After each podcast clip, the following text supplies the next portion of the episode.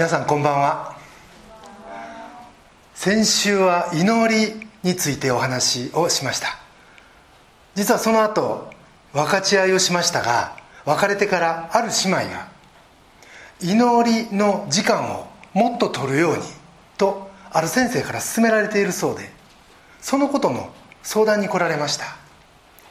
その先生は1日4時間お祈りされてるらしくやっぱり長く祈ることは成長のためには必要なんでしょうか？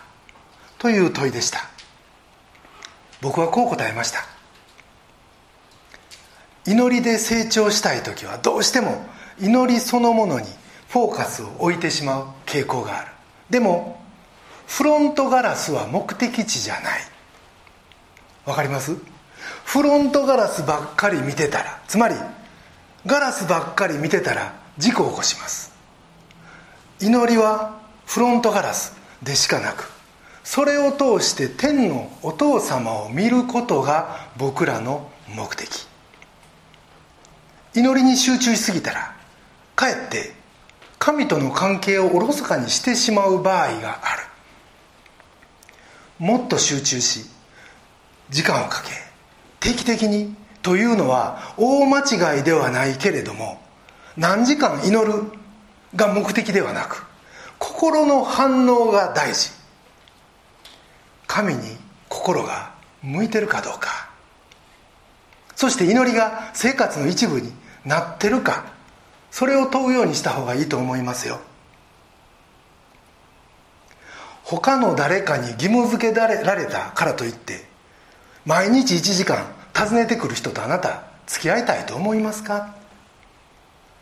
たとえ数分の立ち話でも本当に心から楽しんで話してくる人の方がよっぽど嬉しいですよね。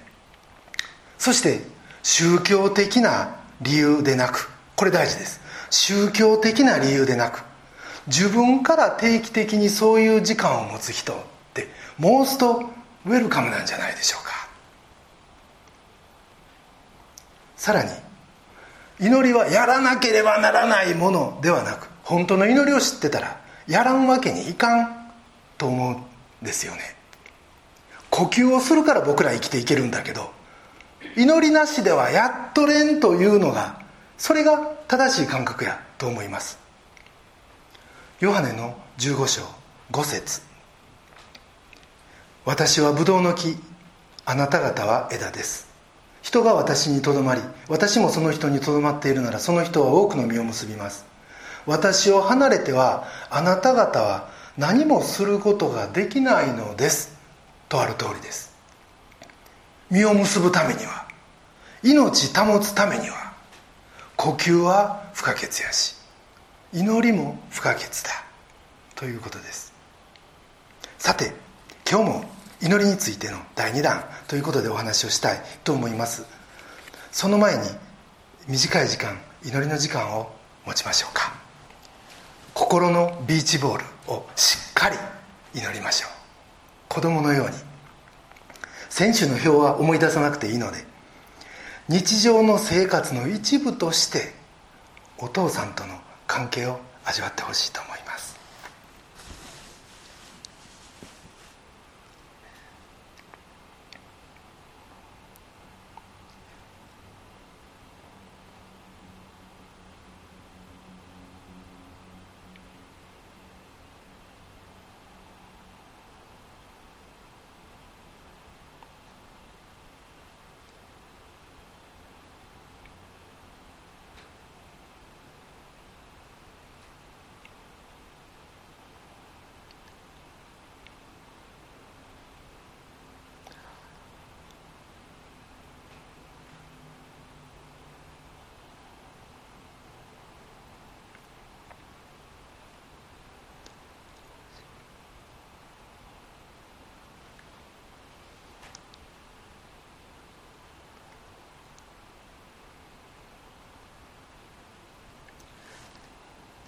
私たちの愛する主イエス様のお名前によってお祈りします。アメン。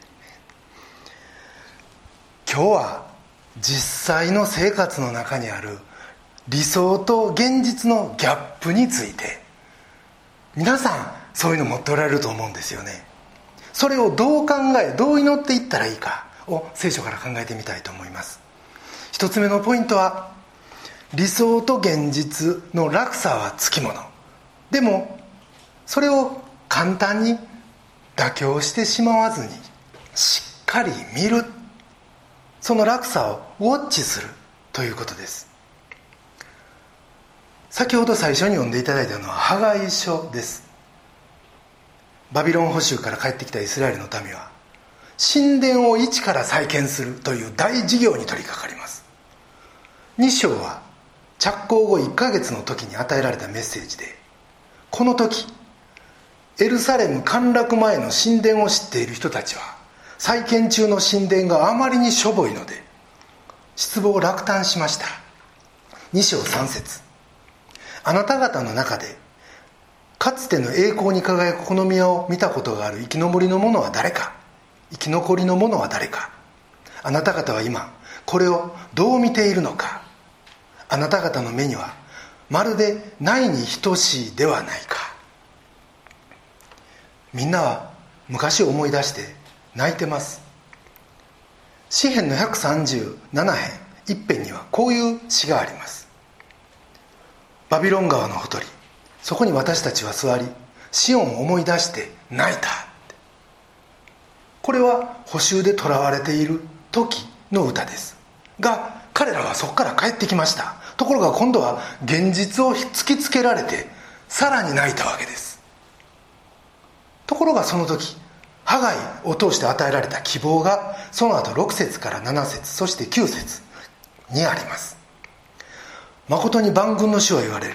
間もなくもう一度私は天と地海と陸を揺り動かす。私は全ての国々を揺り動かす。全ての国々の宝物がもたらされ私の私はこの宮を栄光で満たす。万軍の主は言われる。この宮はこれから後の栄光は先のものに勝る。万軍の主は言われる。この場所に私は平和を与える。万軍の主の言葉。ハガイはここで栄光が戻ってくると言ってます。それは先の,、ま、先のものに勝る栄光だって。ものすごいテンションです。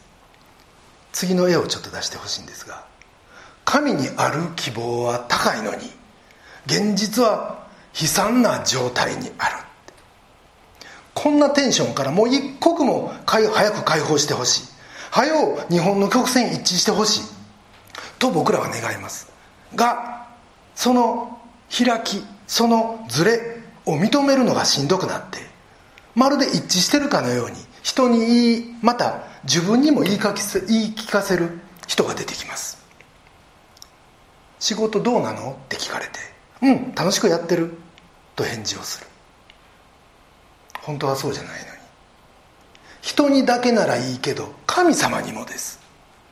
人には心配させんように言う。配慮があってそういうこともあるかもしれません。でも神様にも。つまり祈らんということです。これは問題です。現実の低さを見ずにいかにももう希望に近いところまでことが進んでいるみたいなそんなイメージを無理やり掲げる人がいます。これを決意タイプと言います。立派だけどでもいつかそんなことやめてしまいます。これは単なるポジティブシンキングで続かないですよねこんなん。そしてもう一つこのギャップから来るストレスを解消する別のやり方があってちょっと次の紙をお願いします。それは希望の線を低いところに移して納得するやり方です。これは実質希望することをやめてしまっているわけでこれを絶望タイプと言います。がこれらは両方とも間違ってるんですよね。それはどっちも祈りに導かれないからです。入社3年目に中国に私は駐在となり同期では最初の海外駐在だったいうこともあって意気揚々と赴任しました。がそこで待ってたのが原料部門出身の王さん。で僕自身は資材部出身で売るべき商品がその人とは違ったんです。赴任当日お前は俺の下で原料だけ売っといたらええんやって。お前の働きが良かったら俺がお前の代わりにお前の売りたい資材を売ってやると言われました。が僕も青かったんですね。いえ僕は資材を売るためにここに来ましたからそれには従えません。直球に対して直球投げてしまったんですね。お前は鬱陶しいやつやって。俺の視界から消えろって。明日からお前トイレで仕事せえ言われてしまいました。冗談やろうと思ってたら翌日会社に行ったら机がないんですね。で探したら本当にトイレに置かれてるんです。もう絵の絵に描いたようなパワハラです。すぐに国際電話して「こんなんなってます」って SOS 出したら僕の出身課の課長が翌日飛行機で飛んできて掛け合ってくださいました。机は何とか元の位置に戻りましたがその後その王さんの下で過ごす3年の長かったこと。もう針のむしろでした。これぞ知る人ぞ知るトイレ事件なんですがそれ以来ほんま苦しみました。駐在地ですから24時間もう缶詰ですよね。逃げ場がない。でもそんな生活環境だとか仕事環境だとか人間環境で大変な状態というのを人生の砂漠ということができるかなと思います。人生の砂漠って皆さんどんなところでしょう？まず砂漠は暑くて何にもなくて冬はむちゃくちゃ寒くえ夜はむちゃくちゃ寒くて。おそらく人によっては病気でその砂漠を経験されてる方もいるでしょう。また家族の問題でという方もおられるかもしれません。僕のように人間関係とか仕事でという人も少なくないと思います。とにかく自分ではコントロールできないそういう状態。でも大切なのはそういう過酷な状態に置かれたとしても失望しないことです。アブラハムもヨセフもダビデもモーセもイエスもパウロもみんな砂漠を通りました。ここに導いて神は祈ることを教えてくださるんですよね。だから砂漠は心の窓ということができると思います。そこで一体自分は何に乾いてるんかを知ることができるんです。詩篇の63編一節にこういう歌があります。神よあなたは私の神。私はあなたを切に求めます。水のない衰え果てた乾いた地で私の魂はあなたに乾き私の身もあなたをあえぎ求めます。全ての人が神を欲する。これが砂漠で起こる現象です。心の底の求めがここで初めて明らかになるんですよね。今もしですよあなたが砂漠に連れて行かれたとします。ど真ん中に一人ぼっちでそれもスマホも取り上げられて代わりに1億円入ったボストンバッグをボーンと渡されて一人で「さよなら」って取り残されたとします。どうですか？1億円。嬉しいですか？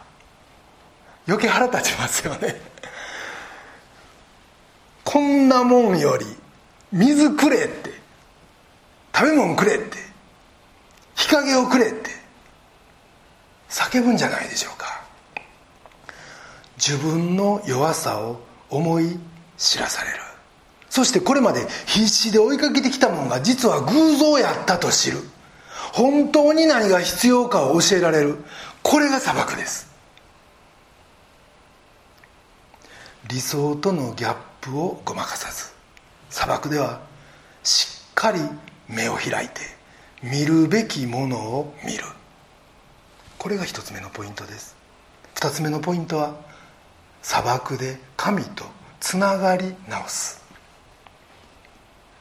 次の絵をお願いします。なぜ二つの曲線は合わないのか。それは神が僕を変えたいからです。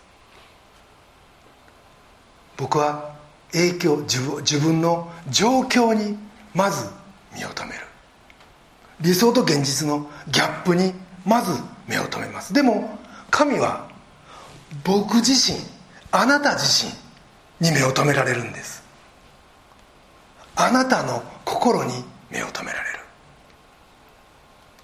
あなたは状況を変えてほしいと願うでしょう。でも神も状況を変えようとしておられるんですね。でも神のやり方はあなたのやり方とは違うんです。そして神の時間帯はあなたの時間帯とも違う。あなたはストーリーの一部を見てます。が神は全体を見ておられるんです。あなたは自分の状況を見てあ自分はもう神のストーリーから外れてしまったかもしらん。と思う。でもここで大事なのはもう一回神とつながり直すことです。ヨハネの15章5節。私はブドウの木。あなた方は枝です。人が私にとどまり私もその人にとどまっているならその人は多くの実を結びます。私を離れてはあなた方は何もすることができないのです。とある通りです。僕らがこの砂漠におる間は何か起こるのを待ってる間は神から離れてしまってると思う。でもここでまだ神との関係は終わっていないということを知ることは大切です。ハガイの時代に神が成したことは何やったんでしょう？まず神殿を取り除いたことでした。イスラエルの人からするととんでもない話ですよ。あもう全ては終わった。神との関係はもう終わってしまったと思ったに違いない。神殿がなくなり代わりに礼拝に使われたのはシナゴーグという街道でした。地域密着型の礼拝形式です。もし神殿がドッカーンと残ったままやったら地域教会というのは新約の時代になっても生まれなかったでしょう。でも神はイエス・キリストが現れる400年も前に神殿を取り除くというあれや領事を通してここじゃないとダメだという礼拝形式を全部ひっくり返されたんです。そしてどこでも神を崇めることができるという体制を整えられました。新約と旧約の間のぽっかり空いた空間みたいな時代。それを中間時代と呼びます。この間は予言もなく聖書も書かれなかった。でもこの中間時代を通して新約の基礎が作られたんです。だからパウロが違法人伝道を開始した時地中海の全域に街道があってどこにもユダヤ教徒がいることに彼は驚きました。これら全てがこの空白のこの砂漠のような400年の間に起こったんです。妻の旗絵を会社の上司から紹介されて教会に一回も行ったことない彼女と婚約したのは僕が王さんの下であのしんどい3年を過ごしてた間でした。婚約が1年3ヶ月と長期にわたったんで彼女には別れて過ごす間彼女が住んでた宝塚に近い教会をある牧師に紹介していただいてお願いだから毎日毎日曜日そこに行って説教レポートを送ってくれないかとお願いしたところ彼女は早速翌週からそれを手紙に書いて送ってくれるようになりました。僕自身北京には教会がなかったということもあるんですがそれまでの約2年間神様からも教会からも離れた生活をしていました。その上あんな環境です。心は完全に乾ききってました。さらにもう一つ北京で僕の住むいわゆる日本人用のホテル新京飯店というところには麻雀部屋があってですねその部屋のすぐ横が僕の部屋やったんですね。で僕は麻雀はしないんですけど大体鉄腕組のお茶組みがさせられてました。で同期の Y 君はですね麻雀が大好きで得意で Y 君は付き合いもええし気も利くしそれに比べて下村君はな。麻雀ぐらい覚えたらどうや？何かと嫌なこと言われながらお茶組んでいっつも寝不足でした。夜1時ぐらいになると会話終わるんですがでもそれからも何か知らんけどジャラジャラ音が耳について寝つけず俺ここで何やってんねやろうと涙を流したこともありました。がその生活が一変したんです。彼女の書いてくれる説教レポートにレスポンスするために聖書を読み始め彼女の救いのために祈り始めるとヨハネの4章14節。私が与える水はその人のうちで泉となり永遠の命への水が湧き出ます。とあるように自分の心がどんどん潤されていくのが分かりました。神がくださったリバイバルでした。果たして値は僕が帰国する直前に受選し晴れてクリスチャン同士の結婚に導かれたわけです。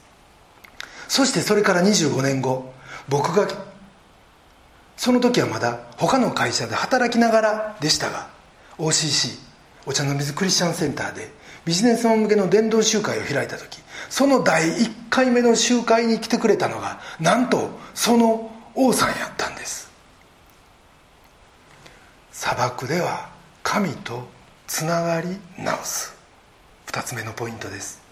3つ目のポイントは神のストーリー展開に本気で期待するということです。神は驚くストーリーを書いておられました。想像を絶するものすごいストーリーです。それも神のスタイルで神の時間帯で。福音は痛みがないわけじゃありませんがでも栄光に富むものです。たとえ自分で自由にストーリー書いてもええよと言われてもそうはなりませんが神のストーリーは豊かで命あふれたもんです。僕が自分で自分のことを書くと下村明という人は才能豊かに生まれイケメンで全ての人に愛されやることなすこと成功し眠るようにその生涯を終えました。といった内容になるでしょうか。まあもちろん苦労するの嫌やしええ格好したいから。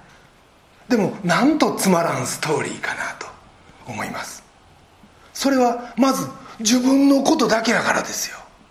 でも神のストーリーは違います。豊かで恵みあふれるストーリー。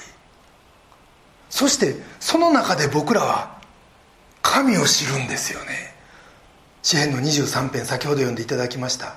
そこにもそんなストーリーがあります。もう一度お読みします。主は私の羊飼い。私は乏しいことがありません。主は私を緑の牧場にふさせ憩いの右側に伴われます。主は私の魂を生き返らせ皆のゆえに私を義の道に導かれます。たとえ死の影の谷を歩むとしても私は災いを恐れません。あなたが共におられますからあなたの無知とあなたの杖それが私の慰めです。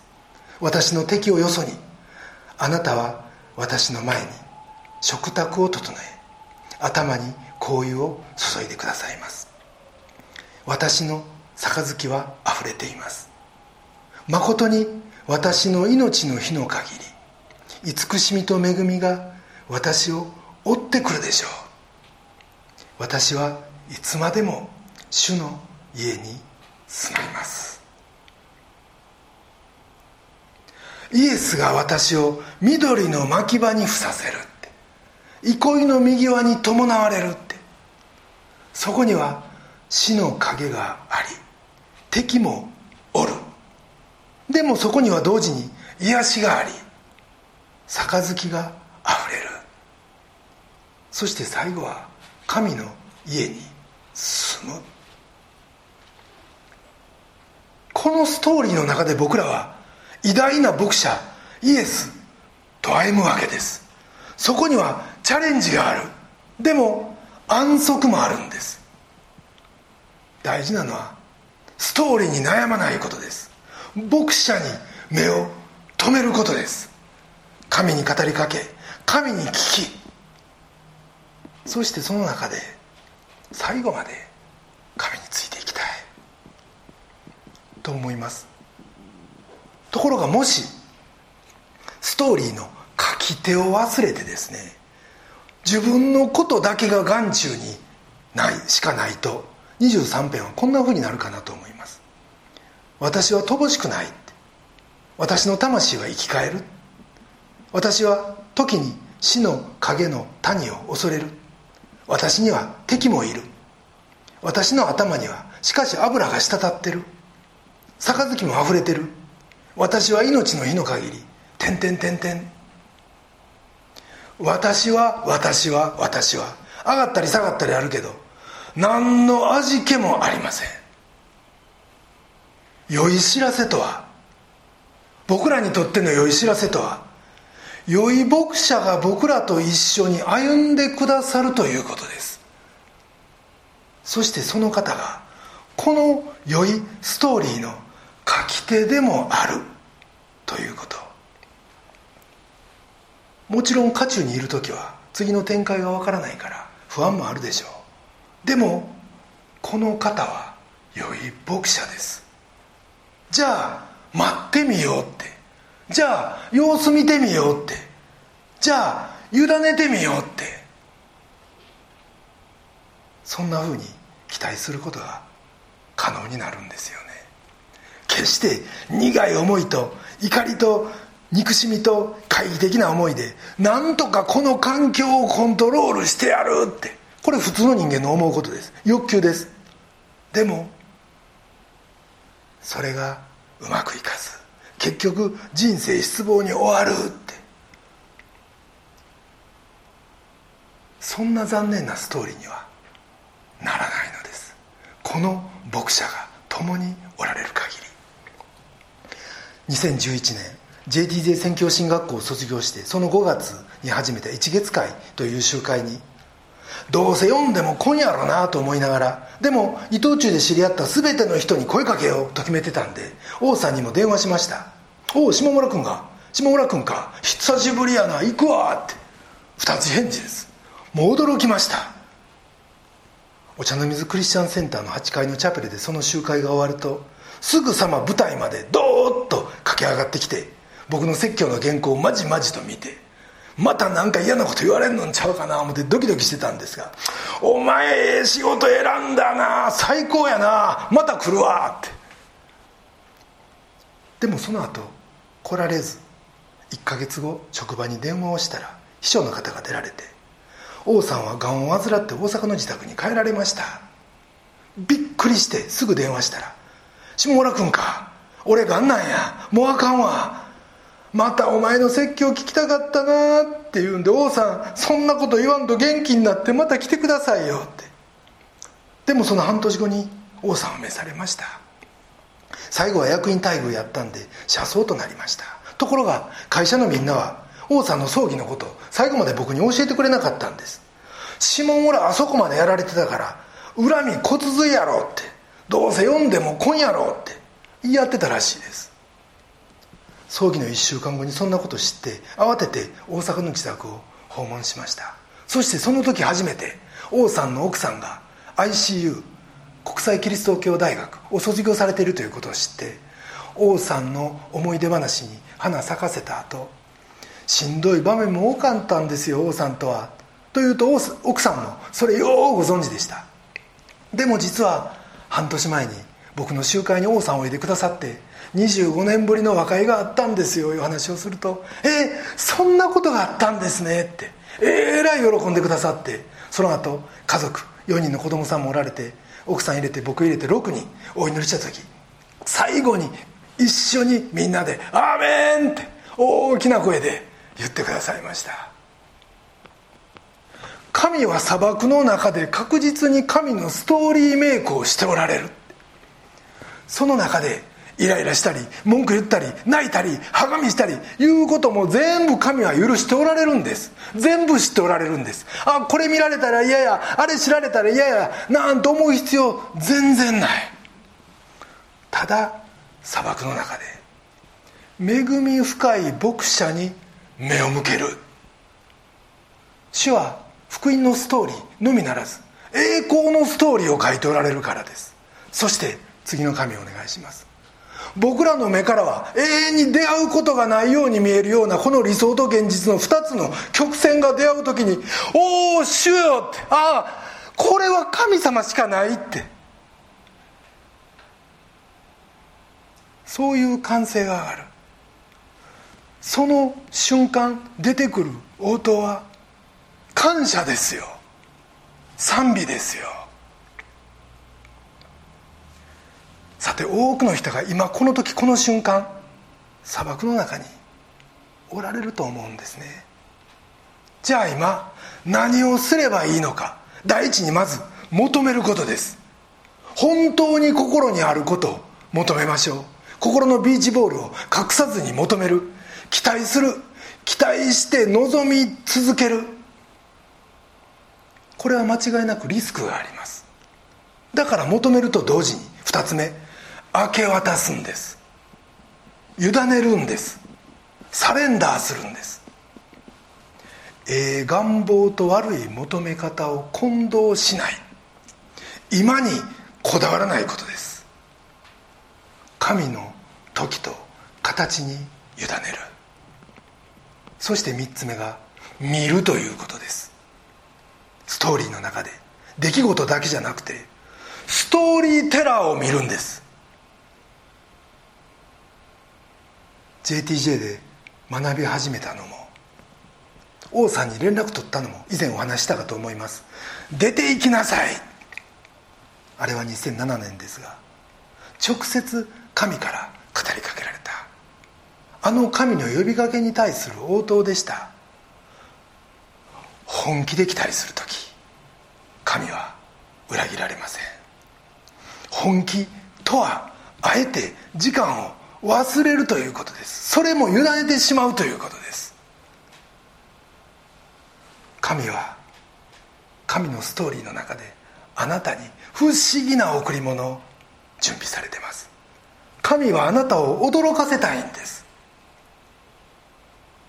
貝羽桶に寝てた。あんなちっちゃな赤ちゃんが僕ら全人類のために神が用意された僕らの救い主であったのと。同じです。じゃあ今日もお祈りしましょうか。あなたの大切な人のために。そしてあなたのビジョンとストレスのために。そしてご自分の性格のために。そしてあなたが今一番しんどいなと。思ってる人について子供のように正直にオープンに本当に何感じてんのか本当に何求めてんのかを聞いていただきましょう。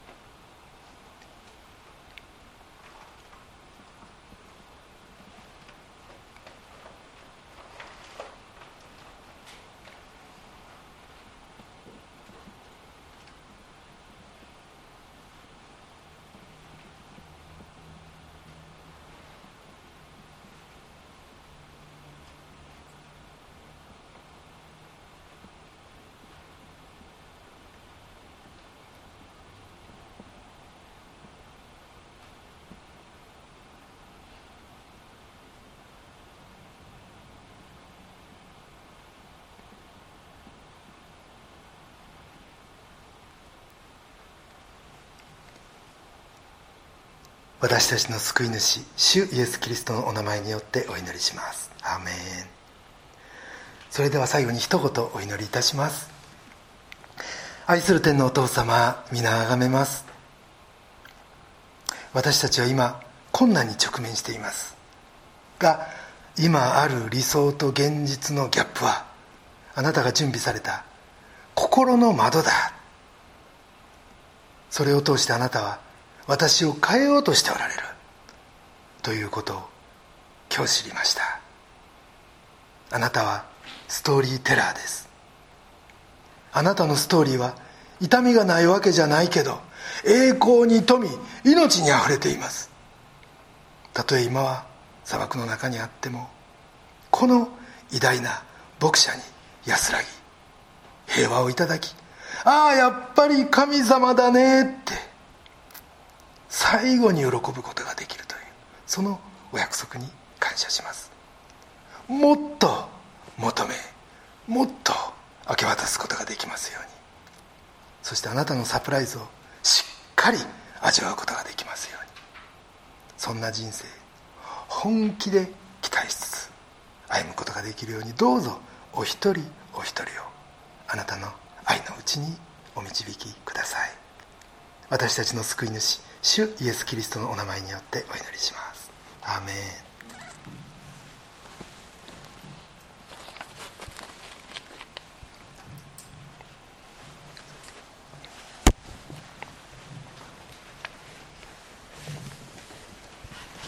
それではいただいたメッセージ